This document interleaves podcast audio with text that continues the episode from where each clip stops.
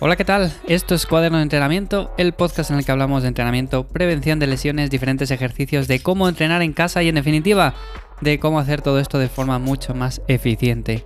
Hoy es viernes, un viernes más en cuaderno de entrenamiento y hoy quería hablaros acerca de la vitamina D, en concreto de la suplementación, ya que durante estos días, durante estas semanas, es cierto que se está hablando mucho de cómo mejorar el sistema inmune, de cómo alimentarnos para mejorar los entrenamientos, de cómo entrenar en casa, bueno, en definitiva, todo lo que tenga que ver con entrenar en casa, con mejorar en nuestros entrenamientos, pero más en concreto con mejorar también en la parte de la suplementación, de la alimentación, de cómo mejorar en ese aspecto, de si tenemos alguna deficiencia también para mejorar nuestro sistema inmune y cómo todo esto puede afectar de una manera significativa en nuestro rendimiento y en nuestra salud.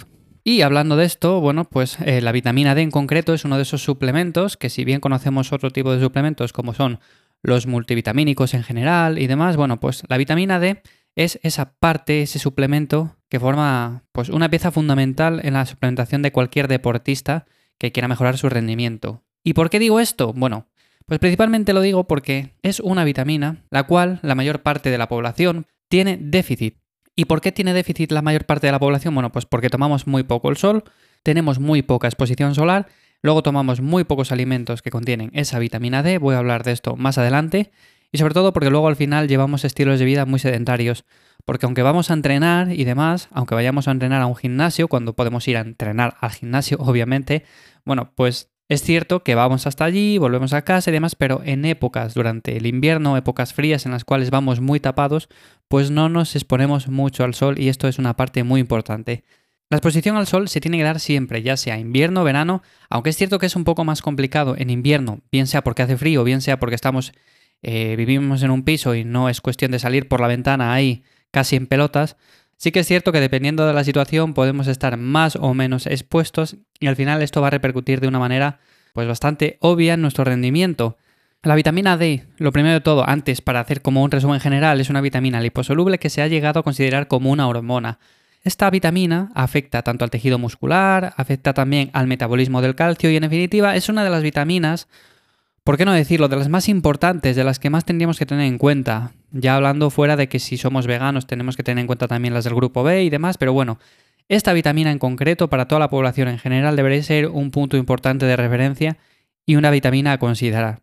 ¿Por qué? Bueno, pues entre las razones principales, porque ayuda a prevenir enfermedades, también nos ayuda sobre todo a tener un menor riesgo cardiovascular, también nos hace tener un sistema inmune más fuerte de cara a pues ya bien a coger resfriados, a coger catarros, a coger cualquier tipo de enfermedad, un sistema inmune fuerte siempre va a ser mejor, también para recuperarnos de los entrenamientos y en definitiva todo esto hace que sea una vitamina fundamental. Ahora con el paso del tiempo es cierto que se ha visto esto, se ha visto que es una vitamina a la cual hay que dar mucha importancia, porque esto es cierto que hace muchísimos años pues no se veía así, no se la tenía tan en cuenta, pero ahora ya todo el mundo ha oído hablar de la vitamina D, Vas a la farmacia y te venden vitamina D para suplementarte. Vas al médico y también te comenta, si eres una persona mayor, de hacerte análisis para saber si tienes deficiencia de vitamina D y en definitiva, ahora sí que se le da mucha más importancia que antes y esto es importante. Entonces, ya que somos personas que hacemos entrenamiento, que entrenamos fuerte, que nos gusta progresar con el paso del tiempo, ¿deberíamos de suplementarnos con vitamina D? Bueno, pues esa es una pregunta que voy a responder al final, pero lo primero de todo, lo que quería dejar claro, es que la mayoría de nosotros tiene deficiencia de vitamina D. Tomemos el sol o no. Y eso es una parte importante a considerar, ya que si somos personas que tomamos el sol, evidentemente vamos a tener un menor riesgo de tener esta deficiencia. Pero aún así se ha visto en diferentes estudios y muestras cómo la gran parte de la población pues tiene esta deficiencia, tiene este déficit. ¿Qué podemos hacer en ese sentido? Bueno, pues la exposición solar controlada debería ser algo casi obligatorio. Y cuando digo controlada me refiero a estar unos minutos al día en los cuales la mayor parte de nuestro cuerpo, o más del 50% de nuestro cuerpo, esté expuesto a la radiación solar. No basta simplemente con tener las manos y la cara, eso es muy poco. Lo digo porque cuando salimos en invierno y nos da las manos y nos da la cara el sol, pensamos que con eso va a ser suficiente, y eso no es así. Entonces, lo primero de todo sería la exposición solar controlada, eso muy importante, y no llevar un estilo de vida sedentario en el cual pasemos mucho tiempo encerrados en casa, como la situación que estamos viviendo ahora mismo, e intentemos hacer actividades que involucren estar al aire libre. De esta forma por lo menos estaremos recibiendo más radiación solar y de una forma u otra, bueno, pues será beneficioso.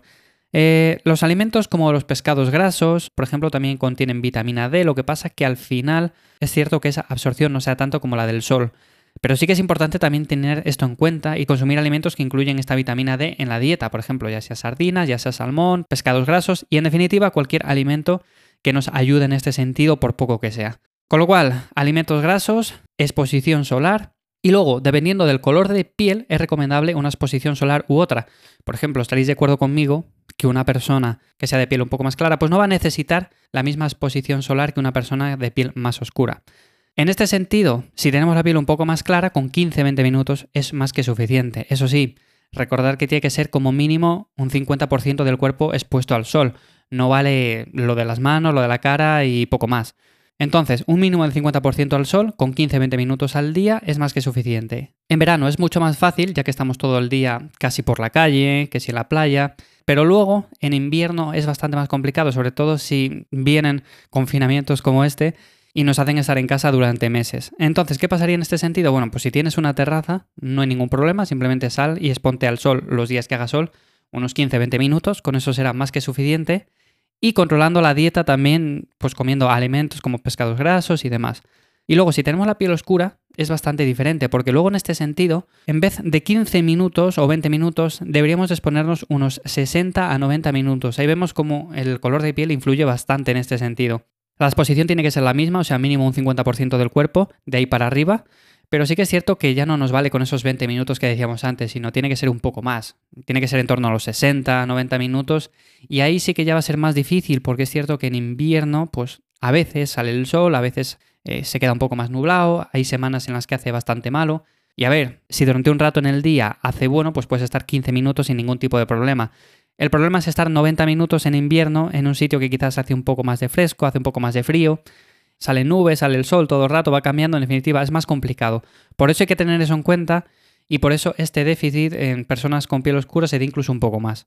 En cuanto a la suplementación, imaginémonos que no podemos exponernos al sol ahora en invierno, o aunque lo podamos hacer, lo podemos hacer de manera un poco deficiente. Bueno, pues la suplementación en ese sentido, yo siempre aconsejo que sean en torno a los 1.500, 2.000 unidades internacionales al día. Estos son valores que podéis encontrar en la gran mayoría de suplementos de este tipo y los cuales no representan ningún tipo de problema con los estudios que tenemos hasta el día de hoy. De hecho, se ve una mejora significativa tanto en la salud, como el rendimiento, como en el sistema inmune y demás. Por lo tanto, siempre es lo que recomiendo. E incluso si tomamos el sol, si tenemos una exposición solar controlada, e incluso también si tomamos pescados grasos, si somos personas que entrenamos deportes como el entrenamiento de fuerza, ganar masa muscular y demás, también es aconsejable de vez en cuando, por ejemplo, en épocas con menos sol, suplementarnos con este tipo de vitamina. Con lo cual, esas 1500-2000 unidades internacionales es lo que yo siempre recomiendo. Y con valores de deficiencia severa, esto cambia bastante, porque por ejemplo ahí nos vamos ya a personas que quizás son un poco más mayores, que tienen valores de déficit muy agudos y en ese sentido tendría que valorarlo un médico, tendría que valorarlo con análisis y tendría que ver qué tipo de suplemento debería de tomar este tipo de personas. Entonces ahí en ese sentido ya no voy a entrar. Pero para personas jóvenes que entrenan, que les gusta rendir en los entrenamientos, que en definitiva les gusta entrenar fuerza, hipertrofia, ganar masa muscular o cualquier tipo de deporte de alta intensidad, bueno, con esa cantidad sería más que suficiente. Entonces, eh, para responder a la pregunta, que creo que ya le he respondido, ¿necesito suplementarme con vitamina D? Bueno, pues seguramente sí que lo necesites. Si tomas menos de 20 minutos al día al sol, sería recomendable. Y si puedes hacerte una analítica, sería una mejor opción. Pero en ese sentido, a ver, no todo el mundo tiene ganas ni de hacerse una analítica de este tipo y mucho menos tiene ganas de complicarse la vida, pues ver si tiene valores dentro del rango, ir al médico y que se lo mire. Más que nada porque si eres una persona joven y vas al médico, posiblemente le comentes esto y no te haga mucho caso. La verdad, si vas a la seguridad social no te va a hacer mucho caso de si tienes déficit o no. Si eres una persona mayor, posiblemente quizás un poco más de caso sí que te haga, pero si eres joven no. Entonces, lo más fácil, pues valorarlo en este sentido. Si tomáis muy poco el sol, pues suplementaros obligatoriamente. Si tomáis el sol, os alimentáis bien y eso, bueno, pues depende un poco de la época del año. En verano, por ejemplo, podéis dejar de suplementaros y en épocas como el invierno, que son un poco más oscuras, en los cuales tomamos menos el sol, o el sol es diferente, por así decirlo, bueno, pues podemos suplementarnos en esa época simplemente. Y un apunte final sobre cremas solares. Hay que tener sobre todo cuidado porque se ha hablado mucho de que es bueno exponerse al sol, pero siempre con protección. Ahí no voy a entrar en este debate ahora mismo. Es cierto que la protección es fundamental, pero ya lo considero fundamental cuando vamos a exponernos de forma muy prolongada a la exposición solar. Por ejemplo, cuando tenemos que trabajar al aire libre en verano y tenemos que estar, por ejemplo, 8 horas expuestos. Ahí la protección solar sí que la veo obligatoria. Pero, por ejemplo, si queremos tomar 10, 15, 20 minutos el sol al día, no es nada recomendable, en mi opinión, protegerse con cremas solares. Principalmente porque uno de los efectos negativos de estas cremas es que la mayor parte de la vitamina D no se sintetiza. Con lo cual, esos 15, 20 minutos que has estado al sol no sirven absolutamente para nada. Entonces, quitando eso de lado, cuidado con las cremas solares. Si os exponéis solamente ese tiempo, no hace falta que las utilicéis. Si sois trabajadores que estáis muy expuestos a la radiación solar, evidentemente ahí tenéis que utilizarlas.